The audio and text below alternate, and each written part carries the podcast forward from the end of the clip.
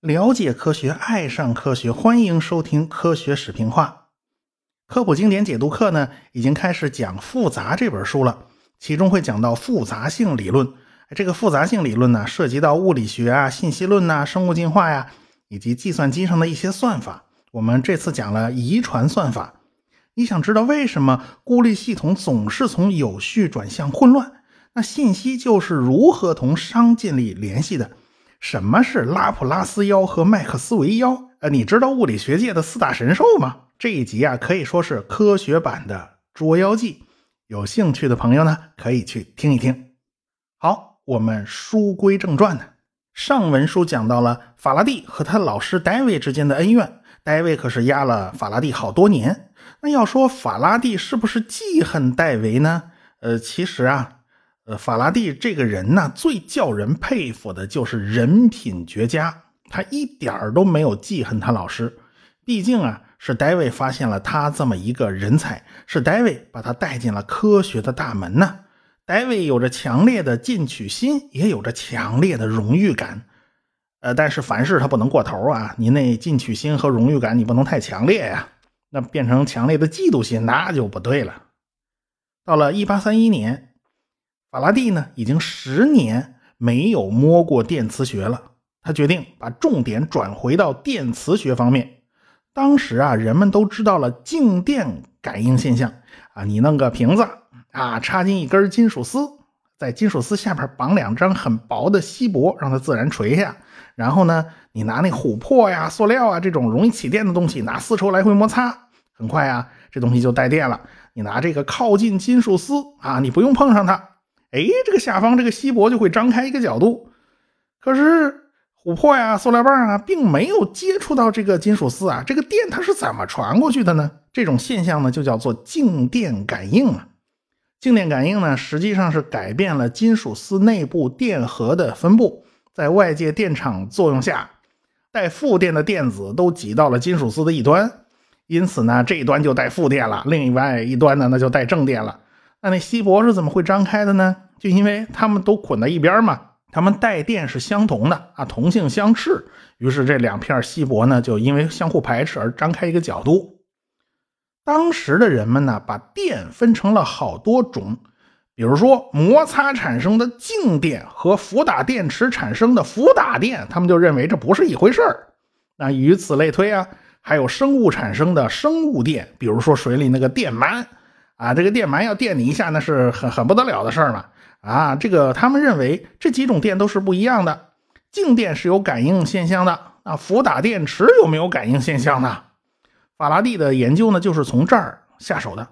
哎，他就看呢，能不能通过磁场实现伏打电的感应。他就在一个铁环上绕了两组线圈啊，他发现，在一组线圈通电的时候，另外一组线圈上接的那个电流表啊，会抖动一下，但是它没有办法稳定的输出电流啊。你这接上那一瞬间，那边抖动一下，然后就没没事了啊，那边就不动了。法拉第做了很多实验啊，假如哎我不用铁环，这个线圈直接绕在一直筒子上，他发现感应现象就很弱了。假如我不用圆环呢，我用个直的铁棒呢，对吧？感应就比较强，但是呢还是比圆环要差。最强的就是圆环。法拉第于是断定，这个伏打电的感应现象应该是通过磁间接实现的，它不是直接实现的。铁棒可以改变磁性的分布，那如果磁性能感应出电流，那么换成条形磁铁是不是应该也可以导致电流指针偏转呢？就把这个条形磁铁就插进了螺线管，他发现一插那指针就那边就动了，啊，他迅速拔出来，那指针也动了，这就说明变化的磁导致了变化的电。一八三一年的十月二十七号，磁变成电的设想成功了。法拉第呢就做了详细的记录，法拉第就决定换个花样啊，他让条形磁铁固定不动，然后让线圈运动，这个结果是一样的啊，只要这个条形磁铁和线圈之间有相对运动就可以了，谁动都不是动啊，那不都一样吗？法拉第也没觉得这是个什么问题，但是后来呢，按照经典的电磁理论啊，这两个过程是不一样的，计算方法不一样。直到爱因斯坦1905年写了一篇著名的论文，叫《论运动物体的电动力学》。这篇论文标志着狭义相对论的诞生。但是爱因斯坦一开篇就表示对这个情况不满：为什么经典电磁理论啊，这个磁铁动跟线圈动，它要用不同的计算方法呢？你这么不对称，有脸没脸呐？当然，我们扯远了啊。法拉第那个时代呢，根本他就想不到这些。但是他认为啊，磁可以生电。那就应该叫做磁电感应，当然现在我们都叫它电磁感应了。那么好了，现在除了静电、伏打电，伏打电就是电池嘛，生物电，哎，又多了一种磁电。但是他苦恼的是啊，这种电非常的不稳定，只有变化的一瞬间，那电流表有变化吗？哎，于是他就想到，哎呀，我用个铜盘伸到这个马蹄形的磁铁中间哎，我用一根导线接在圆盘中心，一根导线贴到圆盘的边缘，那么连续转动应该能产生连续的电流。但是法拉第的试验呢是不成功的，他觉得原因就是马蹄形的磁铁太弱了。他记得皇家学会有一个非常强的磁铁啊，他就冲过去了。但是很不巧，那个大磁铁啊，他被皇家军事学院的克里斯蒂教授给接走了。哎，法拉第呢，两年前。就被聘为皇家军事学院的化学讲师啊，他每年要到皇家军事学院去上二十次课呢。他和那儿的人都是很熟的，于是他就夹着包带着家伙，哎，十月二十八号一早，法拉第就去了皇家军事学院。他在那儿做了很多试验，在试验的记录上是记了有四十五条记录之多呀。那块硕大无比的马蹄形磁铁果然好好使啊，这东西太厉害了。法拉第用铜盘获得了持续的电流，果然他成功了。后来，法拉第就在皇家学会的会员们面前展示了他的电磁感应试验，而且他还总结出了一套电磁感应定律。哎，所以很多人就把1831年称为电气时代元年。从1831年开始，法拉第呢就投身于纯科学的研究。他在电化学方面的贡献也非常多，什么阳极啊、阴极啊、电解质啊这些术语啊，都是他在一位剑桥大学的教授帮助之下定下来的。到了1839年，法拉第就开始著书立说，他开始写书了。他要把自己做实验的所有的经验、所有的记录都总结一下。他写了一本《电学试验研究》啊，一开篇就是电磁感应实验。而且他还对已知的电现象做了一个总结。他认为生物电、静电、磁电这些乱七八糟的玩意儿，说了半天没有什么不同，归根到底它还还都是电嘛？所以他就不再区分了，管你是怎么来的呢？到了1845年，他发现偏振光在磁场的作用下，偏振方向会发生改变。哎，这个偏振光我们现在其实天天都在用。因为我们的液晶板就是靠偏振光来工作的，哎，当时法拉第有这样的发现，就是证明光与磁性也有关联。法拉第模模糊糊的就建立起了一种新的思想：电和磁是如何转化的呢？为什么电能够生磁呢？他后来就用细铁粉撒在了磁铁的周围，啊，他撒在桌子上，然后轻轻的敲桌子，这铁粉就排列成了一条一条很规则的细线。我们看到过这种东西，就叫做磁力线。但是这个磁力线代表着什么含义？它为什么会排列成这样的磁力线呢？如果没有铁粉的话，这些磁力线还存在不存在？这些线条到底代表什么含义？当时法拉第呢一时他是搞不太清楚的，他只是脑子里面模模糊糊有些印象。法拉第呢，从1816年到1818年呢，他在哲学学会做化学讲座，开始他讲的不算好。但是法拉第非常非常刻苦，他向各位老师请教演讲的技巧，而且还专门去上了有关演讲的课程。要知道啊，在英国那种国家，议会辩论那是很厉害的啊，那是有专门训练这种嘴皮子、训练辩论的这种课程的，也有训练演讲的课程。所以法拉第呢，就充分利用了这些资源。后来从1827年开始到1860年。法拉第就在皇家学院做了十九次圣诞节科普讲座，每一次啊都很认真。为了打磨这个演讲的技巧，专门请朋友在下边举牌子啊，给他点提示。怎么提示呢？就是时间快到了，什么什么慢一点，快一点，反正就是这种东西。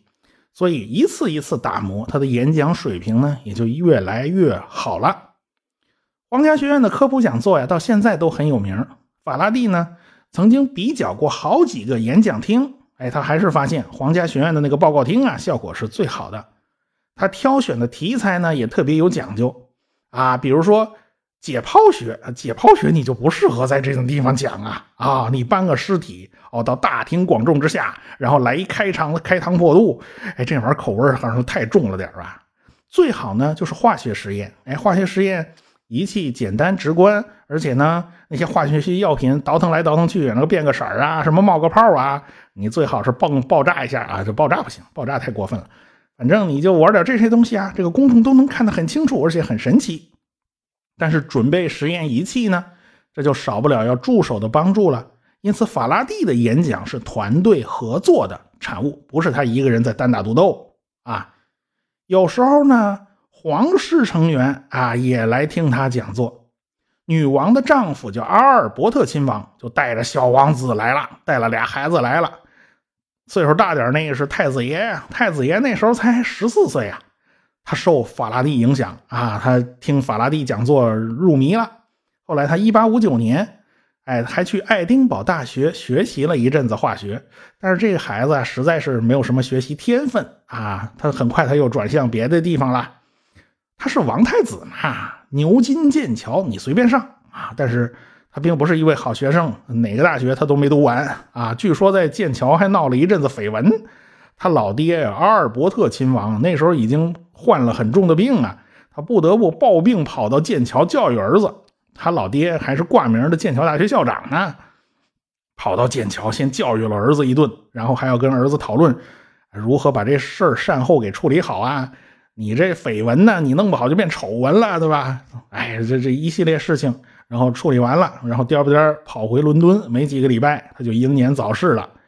哎呀，你要说维多利亚女王他们家两口子真是相亲相爱，女王非常非常悲痛啊，所以后半辈子只穿黑色衣服，就是为亡夫戴孝啊。哎，可见这俩感情真的非常好。那这位太子爷呢，他这直到六十岁啊，他才登基坐殿。谁叫他老妈维多利亚女王太长寿呢？这玩意儿，所以这位太子爷就是后来的爱德华七世。咱不扯王室八卦了，这王室八卦扯起来太长。咱们说回法拉第，法拉第每次演讲呢都是准备充足，但是也有意外的时候。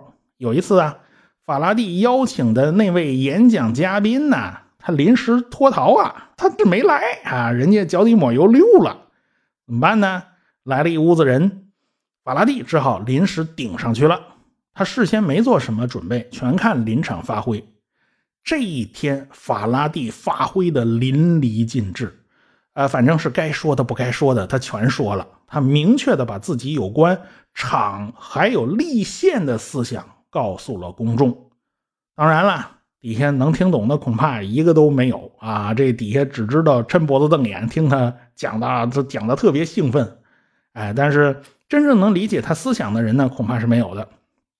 实际上，法拉第后三十年搞的那些纯学术研究啊，他写的那些论文呐，呃，大部分科学家都不明白怎么回事海姆霍兹曾经说过，每次我看到法拉第的论文都快要疯掉了，整整十几分钟才能看下去一页，我在拼命的把那些所谓的立线转化成图像，可是我还是想不出来那些立线到底是个什么玩意儿，到底是个什么样子。好在呢。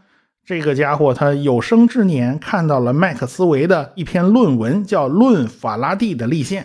麦克斯韦把法拉第自己造的那些稀奇古怪的名词整理的井井有条，这下大家才能看懂哦，到底是怎么回事法拉第多年来的心得体会以及研究成果都记录在了他那本《电学实验研究》里边。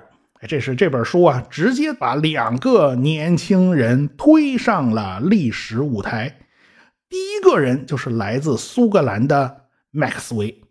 一八五四年，他刚从剑桥毕业，几个礼拜他就读到了法拉第的这本书，他兴奋坏了呀！第二年，麦克斯韦写的第一篇电磁学的论文就发表了，标题就是《论法拉第的立线》。写出来以后啊，哎，他还直接跑去找法拉第，给他看自己的论文呢。这法拉第看了以后呢，是一脸蒙圈，因为上面写满了微积分符号，全都是偏微分方程啊，法拉第根本就看不懂。这就是法拉第最短的一块短板。法拉第没受过高等教育，复杂的数学不是他擅长的，但是他的直觉是一流的。你想啊，凭什么两块磁铁就能够做到同性相斥、异性相吸呢？那些磁力线又代表什么含义？似乎磁力大小和磁力线的密度、分布、走向都是有关系的。库伦定律呢，跟好像跟。地球引力它又有点相似啊，也是走的平方反比的关系，而且库伦定律好像也跟力线是有关系的，所以法拉第最先意识到了场作为一个物理量的重要性。场这个概念呢是很难通俗的讲清楚的，我们每个人都模模糊糊的有这感觉，比如说我们说这人气场特强，哎。觉得啊，靠近这人就感觉到一种异样的感觉，而且离得越近，感觉越强烈。他这个人周围啊，会有某种分布啊，这种分布到底是怎么回事呢？咱就说不清楚了。物质与物质之间呢是有相互作用的，比如说电荷之间就有吸引呐或者排斥啊，但是这种相互作用并不接触，所以这个电荷周围是不是有某种看不见的东西存在呢？法拉第就设想从带电体发射出一种。电力线，哎，你越是靠近带电体啊，电力线就越是密集，而且呢，电场呢也就是更加强烈。越是离得远呢，电力线就变得更加稀疏，电场呢也就是越弱。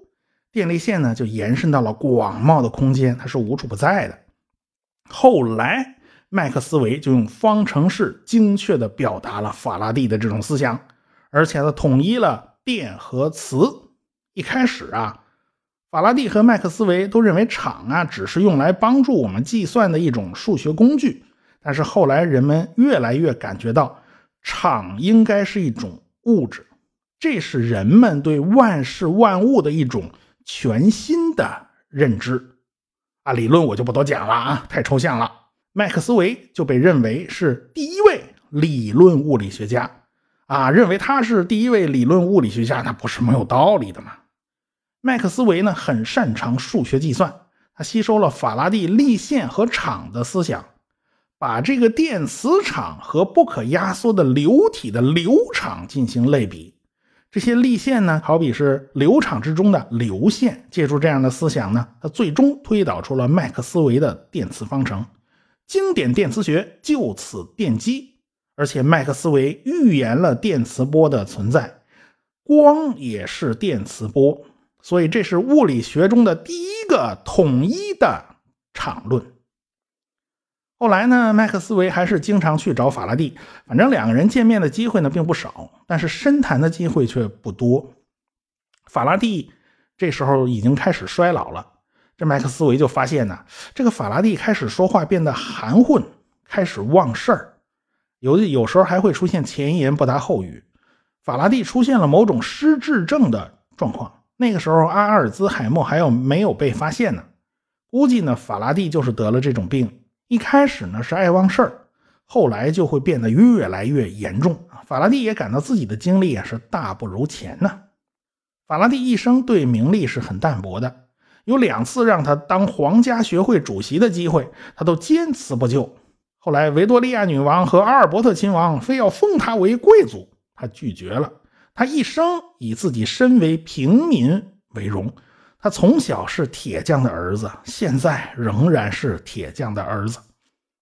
他几十年呢，都居住在皇家学院的楼上，别的地方呢高薪挖他，他也不去。他对这座实验室的瓶瓶罐罐和桌椅板凳啊，那是有感情的。女王的丈夫阿尔伯特亲王时不时呢就来皇家学院拜访，尽管呢。维多利亚女王是虚位元首啊，她没有什么实权，但是女王的丈夫还是尽量利用他们的影响力来谋求某些政治主张的啊，比如说在全球范围内废除奴隶制哎，他积极举办了第一届万国博览会，全是阿尔伯特亲王亲手操办的。一八五一年，万国博览会办的那是相当隆重，女王陛下那非常开心呢。以后我们再讲万国博览会。阿尔伯特亲王也非常注重科学研究，他发现呢，这法拉第住在皇家学院楼上已经四十年了，于是他就找到女王，要求御赐一套房子给法拉第。于是，哎呀，女王。御赐恩典了一套住房，这房子很上档次，周围环境非常不错，但是内部乱糟糟的，需要花钱来装修。可是法拉第没钱。哎呀，这个女王陛下好事做到底呀，下令把房子装修一新，哎，送给法拉第。法拉第于是1858年就从皇家学院搬到了汉普顿法院大道三十七号居住。哎，御赐恩典的住所是不需要掏房钱和维护费用的。这地方呢，原来叫梅森大师之家，现在就改叫法拉第之家了啊！这房子到现在已经变成纪念馆了。享受这样不掏房钱的待遇，呃，最典型的案例呢是英国首相住的唐宁街十号，哎，那就是不掏房钱的地方。可见呢，法拉第的荣誉还是蛮高的。法拉第的余生呢，就是在汉普顿法院大道三十七号居住的。他仍然喜欢做实验。但是有一次啊，他突然发现，他现在做的这个试验呢，几年以前就做过了，试验记录上面都可以查得到。他自己完全忘记了，他又做了一遍。他的最后一次演讲呢，是皇家学院的星期五晚间讨论会，时间是一八六二年六月二十号。他本来要讲的内容呢，是西门子的气体炉。哎，这西门子搞出了炼钢的一种新方法。结果讲稿啊，不小心被烧掉了。这个法拉第站在台上，他一个字也想不起来，他只能向大家道歉。他老糊涂了，他该退休了。此后，他逐渐辞去了一切兼职，回家安心静养。到一八六七年的八月二十五号，法拉第像往常一样安然地坐在椅子上睡着了，他再也没有醒来。如果他愿意被安葬在威斯敏斯特大教堂与牛顿作伴的话，以他的这个资格和身份，那他是一定能够如愿的。但是因为教派的关系，他没有这么做。他安葬在了海格特公墓，出席葬礼的呢也仅有几个人。他生为平民，死为平民，一代实验科学大师就此长眠。为了纪念他。法拉第的故居后来改成了纪念馆，在威斯敏斯特大教堂有他的纪念碑。就在这几年前后啊，一八六六年，德国的西门子提出了交流发电机的工作原理，由他公司的一名工程师造出了实用的交流发电机。西门子开创的企业到现在都是电器巨头。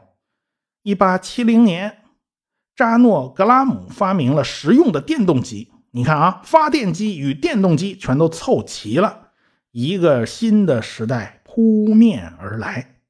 就在1868年，一个美国少年看到了法拉第的书《电学实验研究》，立刻疯狂地喜欢上了电学实验。那时候他还很年轻啊，他在火车站的电报机房打工。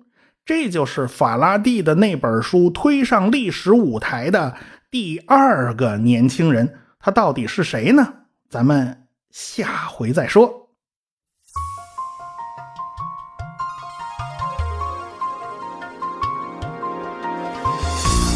科学声音，理性的力量演讲会，二零一八年再度来袭。我是回到二零四九的刘敬正，我是科学有故事的汪杰，我是科学视频化的吴京平，我是王木头讲科学的王木头，我是原来是这样的旭东。四月二十九日，我在我的故乡浙江绍兴，欢迎您的到来。绍兴啊，真是个好地方。鲁迅、陆游、王阳明、蔡元培、王羲之、贺知章等等啊，名人可以说是多到数不过来。从小就背诵《从百草园到三味书屋》啊，早就想去看看了。还有老酒、茴香豆、社戏、乌篷船。孔乙己走进咸亨酒店，逛完江南水乡，再听一场理性的力量演讲会。从历史走进现代，从过去回到未来。购票请关注“科学声音”微信公号。在菜单中即可购票，一千张门票售完即止。